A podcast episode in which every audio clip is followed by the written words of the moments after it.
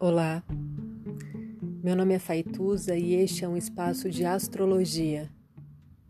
Eu trago aqui a leitura do céu do dia, horóscopos como linguagem, tradução, preparo para o que virá, crítica e alguma poesia.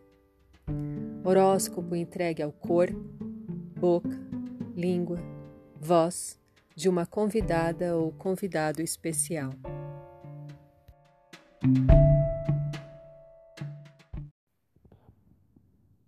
13 de junho de 2020. A lua encontra o sol. É preciso mesmo amanhecer? Que pergunta absurda. Saturno te aguarda na porta do sábado, aquele tempo que aguarda o tempo. Então levante devagar, ainda que míngua, apenas se banhe em água limpa e sonhe um velho sonho novo, algo com pé e cabeça até que o dia se esvazie em peixes, até que Áries te aqueça e te faça desejar esse amanhã para já. Me parece que Saturno o impedirá. Guarde seu ímpeto. Guarde os inícios. Eu guardaria.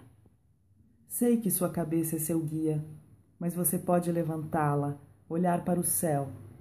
A lua se recolhe. Efemérides 3 e 25.